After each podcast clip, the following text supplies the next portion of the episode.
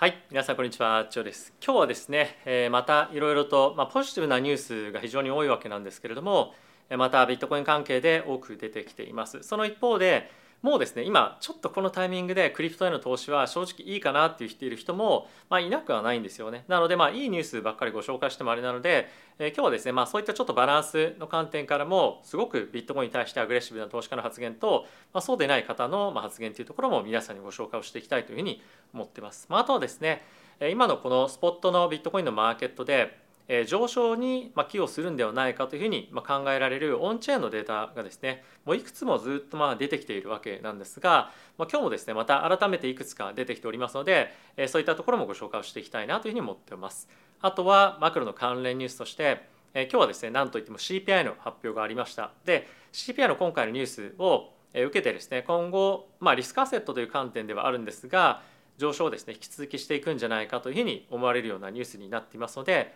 そういったところもですね詳細皆さんと一緒に見ていきたいかなと思っております。はい、で本題に入っていく前なんですが今ですねバイビットの方で夏のハッピー抽選会という参加者全員が必ず当選をする大抽選会をやっています。で今月末まで今参加可能なんですけれども景品としては最大ですね2.8万 USDT の特典があったりとかあとはデジタル一眼レフダイソン PS5 任天堂スイッチのようなですね非常に豪華な商品がありますので、えー、ぜひですね口座持ってない方は口座開設概要欄の方からしていただいて、この参加ページに行っていただいてですね、今すぐ参加というボタンを押していただければと思いますのでぜひですねこのチャンスを見逃しなく使っていただければと思っております。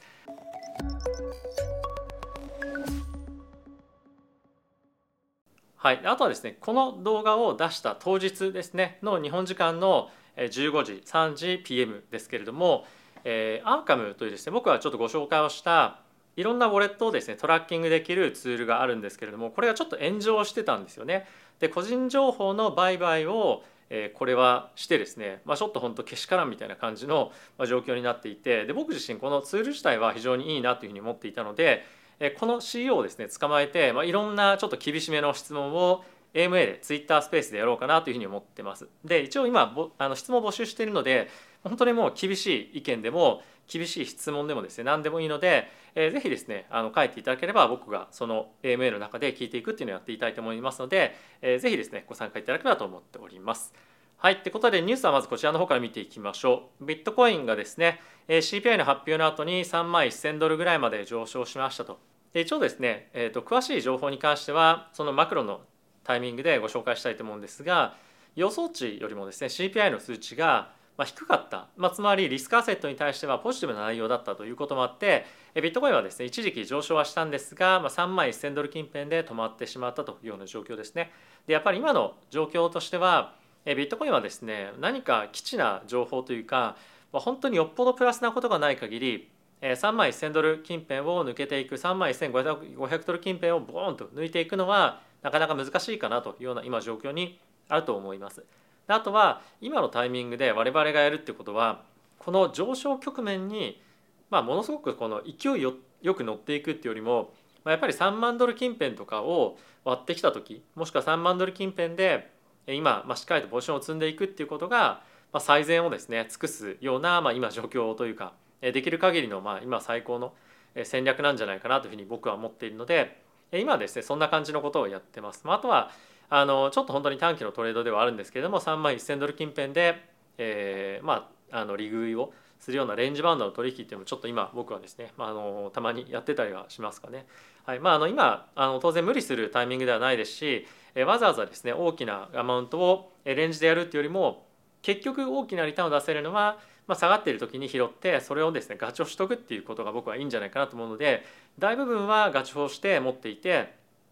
本当に小さな金額、まあ、遊びみたいな感じでレンジの取引をやってるっていう感じでは実際はあるかなと思います。後ほど詳しくこの CPI の数値に関しては見ていきましょう。はい、でこれ以外にですねティム・ドレーパーさんというビットコインの大口の投資家がいるわけなんですが彼がですね25万ドルビットコインえ来年ですねいくというようなことを予想していますもしくはまあそれ以降にもかかる可能性はあるというふうには言ってるんですが遅かれ早かれえ次のですねブルーマーケットで25万ドルいきますよというふうに言ってるんですね。でこれはまあ理由はいろいろあると思うんですけれども、まあ、やっぱりですねここ最近我々として見ておきたいのはもう本当に誰もかしこもがこのビットコインのスポット ETF プラス半減期の状況に対してものすごくプラスに見てますよね。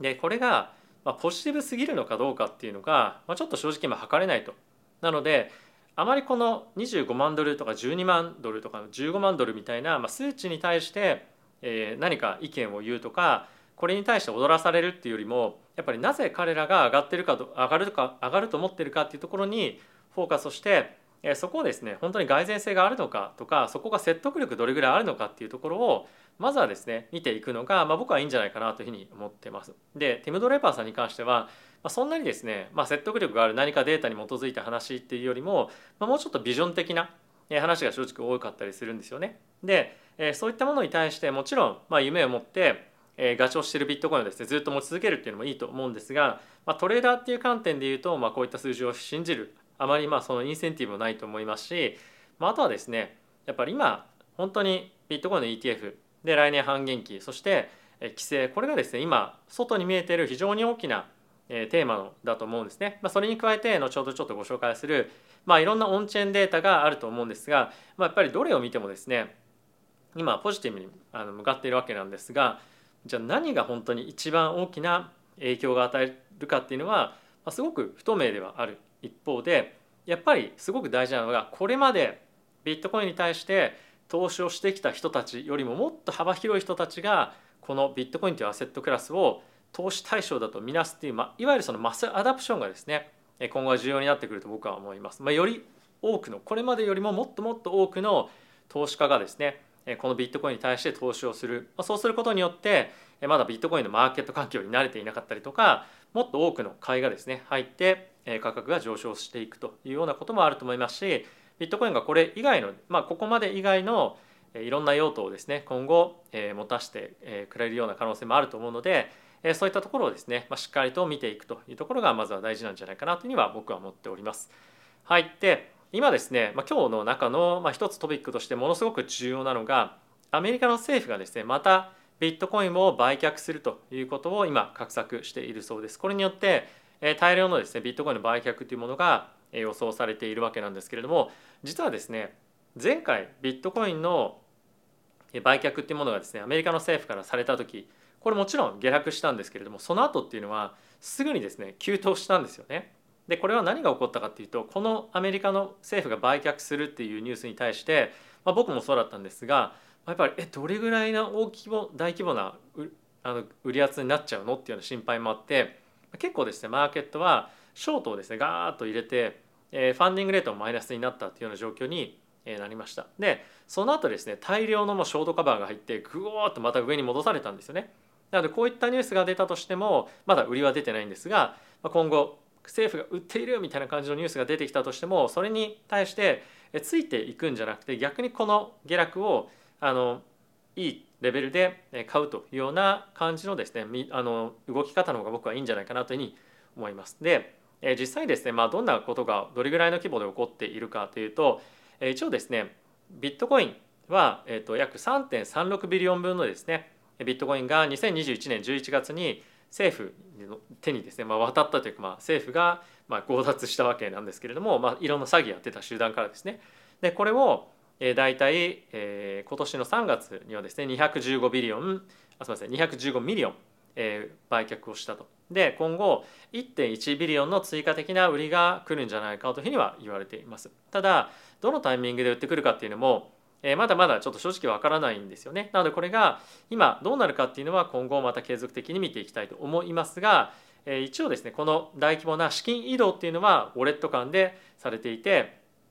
今後近いうちにですね売却をされるんじゃないかというような今予想が出てきています。で一応ですねどれぐらい動かされたかどれぐらいのビットコインが動かされたかっていうと大体ですね300 million ぐらいになっています。で300 million っていうと、まあ、ちょっと大きいのかあのそうじゃないのかわからないなっていうような規模ではあるんですが、まあ、売り方ですよねもうこれはドーンと一気にダンプすればそれは当然下がりますけれども、まあ、彼らとしては彼らっていうのはアメリカ政府ですね政府としても当然高く売ってえーまあ、できるだけお金を回収した方がいいと思うのでマーケットをわざと崩すということもしないと思うんですね。なのである程度時間をかけて、えーま、売却をしていくんじゃないかなというふうに思いますので、ま、マーケットのインパクトはですねそんなに正直ないんじゃないかと思います。短期的にもしもしかすると他の人たちがまあいろんなオンチェーンのデータを拾ってうわアメリカ政府が売却してるみたいな感じでえ追加的にですね、まあ、いろんな売りっていうのが見せられるかもしれませんが、まあ、それもやっぱり一過性の売りになると思うのでえ僕はもしもしそういう動きが出たら、えまあ、レバーか分かんないですけどもや下でまあできるだけ拾って上昇っていうのを狙っていくような動きをしていきたいなというには思っています。なのでまあこの大量売却はある意味ですねチャンスになる可能性が高いんじゃないかなというのは僕は思ってます。はい、でまあそんな中ですねこのテマセックっていうファンド皆さんご存知でしょうか？シンガポールの政府系のファンドなんですが彼らですね今クリプトに対して正直興味ありませんというふうに言ってるんですねこれなぜか皆さんご存知でしょうか？シンガポールのこの政府系のファンドテマセックはですね FTX に投資をしてたんですねで FTX に投資をしていたことによって275 million の損失がですね出てしまったと。でこれによってこの投資を決めた人たち、まあ、投資のチームとして担当していた人たちというのは減給されたりとか、まあ、減給というのもあのサラリーとかが大きく減額されたりとか、まあ、ボーナスがなかったりとかですね。でやっぱりあの政府系のファンドとして、まあ、FTX みたいな、え、超リスクが高そうな事業体に投資をしてしかも275 million、え、損失を出したっていうのは、まあ、結構なそのイメージとしても良くないじゃないですか。なので、まあ、彼らとしては、まあ、クリプト関係に投資はしたくないですよと。で一応ですねあのここにも書いてあるんですがもともとクリプトに投資しているっていうのは、まあ、正直あのイメージとしてではなくて、まあ、このクリプトのビジネスをやってる FTX っていう会社にですね投資をしてたんと。なので、まあ、クリプト関連に投資しているつもりはなかったですみたいな感じの、まあ、言い訳はしているんですがまあそうは言ってもあのそんなことを誰も信じるわけでは正直ないと思いますが、まあ、やっぱり大きくこの FTX のショックだったりとかいろんなタイミングで急落して損失をま被ってしまった人たちに関してはもう少しやっぱり戻ってくるまでに時間がかかりそうだなというのは、まこういったニュースを見ればわかるかなと思います。はい、で、えオンチェーンのデータいくつか皆さんにご紹介したものがあって、えまずはですねこちらになります。でこれ何かっていうと、え短期取引の人たちの、え数割る長期投資家の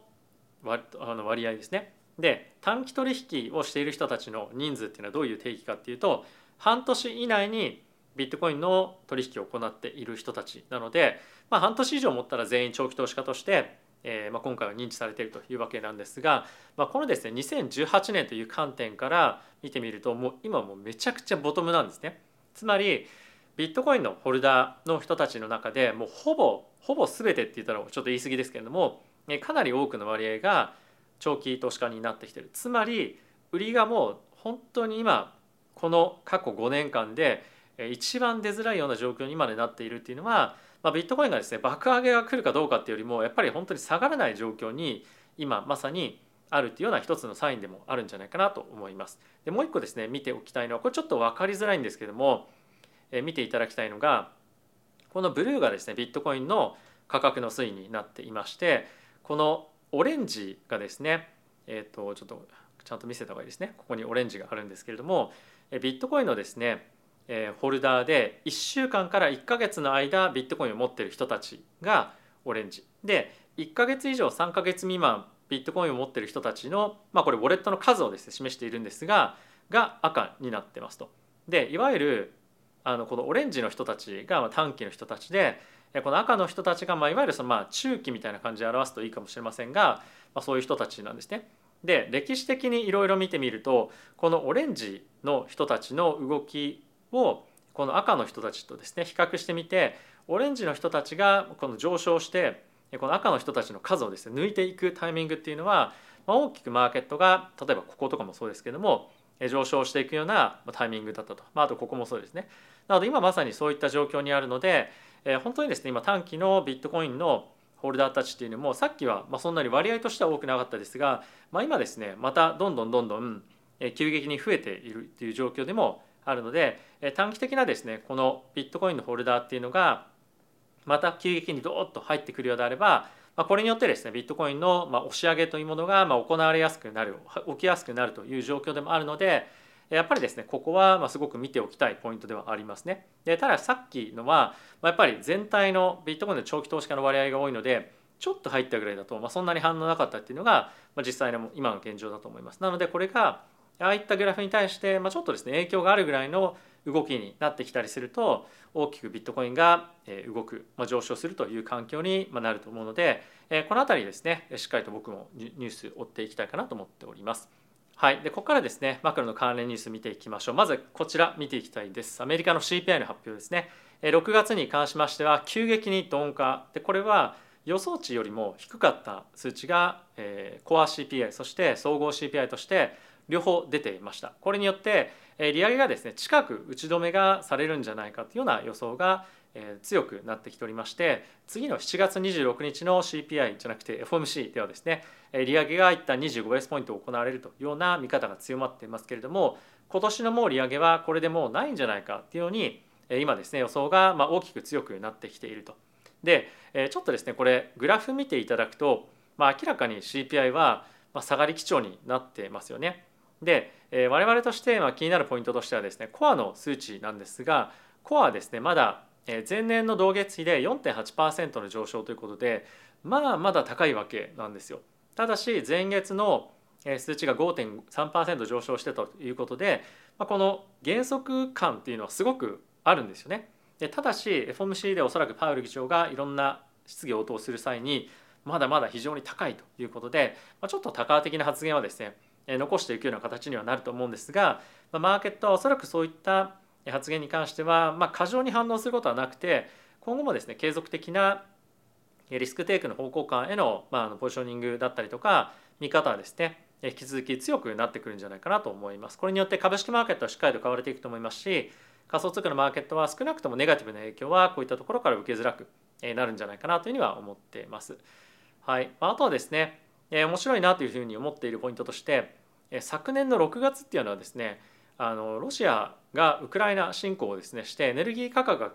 あの急騰したタイミングなんですよ。でインフレがですね40年ぶりの高水準になったタイミングなんですけれどもその後っていうのはですねもうふおーって下がっていってしまったんですね。なのでこの後の数値っていうのはもしかするとインフレ率の下落が、まあ、ちょっとですね、まあ、あの見え方として緩いなみたいな感じの見え方になる可能性があるのでそこはちょっと一つ、えー、懸念というか、まあ、心配しておかなければいけないポイントかなと思います。あとは今回まだインフレ率が高かったなというふうに思われているポイントは住宅価格なんですがこの領域はですね今年の後半にかけてこれもパウエル議長も質疑応答で常に FOMC のタイミングで何回も言ってますけれども今年の後半にかけてここはですね急速に冷えていく可能性がかなり高いというふうに言われているのでここはですねあまり心配する必要がないのでまそういった観点ではまああの過度な期待はしすぎる必要はないかもしれませんが、まあ、しっかりとコアインフレに関しては下がってくるというような見方ができるんじゃないかなというふうに思います。で一応ですねスーパーコアというふうに言われるような、えー、まああのフェットが中心に見ている指標に関しても、まあ、しっかりと下がっていても何を見てもですねインフレーションの上昇率っていうところは下がってきているのでこの辺りはですねま本当に期待ができるような数値が今後出たということでえさらにまあのリスクアセットへの資金流入が期待できるんじゃないかなと思っております。はい、でこれらを受けてえチャートですね見ていきたいと思うんですがこちらがビットコインのチャートになっています。はいまあ、正直あまり動きはなかったですね一旦ボーンと跳ねたもののえそんなに大きな動きにはならずでかつ3万500ドル近辺にまで戻ってきてしまっていてちょっとまあ期待外れだったかもしれませんがビットコインはここ最近ですねこういった経済指標に対して大きく反応するっていうことはあまりないので、まあ、予想の範囲内の、えー、今状況かなと思いますし今はもうレンジでのそうあの推移っていうのが、ま、比較的続いていると思うので次の新しい材料が来るまではこのレンジはなかなか抜けないんじゃないかなというふうに僕は思ったりはしています。はい、でイーサに関してもま同様ですね。こちらもレンジでの推移というのが続いているような状況になっています。で一応ですね株式マーケットマクロの状況も見ていきたいと思うんですがナスダックについては今日の状況を受けて最高値っていうのをあの更新しているような状況になっているのでもう一旦ですねマーケットはリスク取るぞという環境にえー、まあ、あのモメンタムとしてはなっているのでリスクアセットへの資金の流入っていうのは、まあ、さらに続いていくと思いますしやっぱナスダックにお金が入るっていうことは、まあ、やっぱりあのコンサバめに投資をしているっていうよりも結構積極的な投資の、えー、まあ姿勢の表れだと思うんですね。でこれなぜかっていうとナスダックっていうのは、まあ、テック銘柄が中心ですと。でテック銘柄っていうのは、まあ、基本的にはですねあの成長の、えー、まあ何て言うんですか成長をより期待される、ところだったりもするので、えー、というのは、まあ、盤石な財務体質っていうよりも、まあ、ある程度財務体質には例えばめちゃくちゃ大きなあの財務基盤がしっかりとしたところよりも不安なので、まあ、金利がですね、まあ、借りるお金を借りると高いんですよね。でそういった状況でも今金利高いじゃないですかそのマーケット環境の金利も高いのでそこにどんどんどんどん株式を投資していくってことはそこに対してお金をですね貸し付けるよりももっとですねたくさんのリターンがですね、まあ、返ってくるっていう見越しがないと、まあ、投資しない分野なんですね。なのでこういったテック銘柄に対して投資が入っている株価が上がるっていうのはそれだけマーケットとしてリスクを取るぞという意思の表れというふうに見えていいんじゃないかなと思います。でここでですね見ておきたいポイントとして金利ですね2年債の金利に関しては、まあ、今日13ベースぐらい下落をしています。でプラス10年債の金利に関しても、まあ、10ベースぐらい下落をしているということで金利がですねやっぱり大きく下がり始めました。でこれによって大きくまた下がり始めたものがもう一つあります。でこれはドルインデックスになってます。ドルインデックスの本当に下落がもう異常値ぐらいな感じになっているんですがここ最近のですね直近の安値というところを割ってきていて2020年のすみません2022年の4月の水準まで戻ってきていると。でドルの売りが今後ですね継続的にもっと入っていくんじゃないかっていうニュースはもう一個の仮想通貨の方じゃなくて投資家寄せチャンネルの方でもう3日前ぐらいですかねヘッジファンドの動きがこれ変わってきてますよっていうことはお伝えをしているわけなんですがもうこれがまさに加速していきそうですね。でドルインデックスが下落するっていうことは今後ですねもっとビットコインとか、まあ、そういった代替資産に対して資金が入りやすい環境であるというところに加えてゴールドというところにもお金が今後入っていきやすいような状況になると思います。でこれらのアセットクラスっていうのは、あ、ある意味今ちょっとあの同じような枠組みで捉えられていることも多いんですがやっぱりこのドルインデックスの下落によってリスクアセット全体に資金を入れるという意思がですねもっともっと強く今後なってくると思いますので株式マーケットだけではなくて、まあ、ゴールドそして仮想通貨もですね資金が入りやすいような形になっていくと思うのでこういった観点からも今リスク取りやすい環境なんじゃないかなと思っております。はい、ということで皆さんいかがでしたでしょうか？CPI の発表株式マーケットだけにはインパクトは、まあ、株式マーケットというかその金利もそうですけれどもありましたけれども、まあ、ちょっと残念なことに仮想通貨マーケットにはそこまでインパクトはなかったですね。えー、ただしやっぱりマーケット環境が改善していってるっていうのはすごくいいことで、かつ株式マーケットに対して資金が入っているということはもっともっといろんなリスク取りたいっていうふうに当然なると思うんですね。でかつこれによって投資人口が今どんどんどんどんまた戻ってきたり増えている中でビットコインが大きく上がり始めたみたいな感じになれば当然ビットコインの投資っていうのも検討されるでしょうし今はですねビットコインのマイニングの会社そしてコインベースっていうところも大きく株が上昇していると。でこれらの上昇に関してはビットコインの上昇への期待というところが一番大きな寄与にしている要素として挙げられると思うので今後ですねビットコインのマーケットへの資金の流入っていうのは、まあ、ある意味時間の問題なんじゃないかなというふうに僕は思ってます。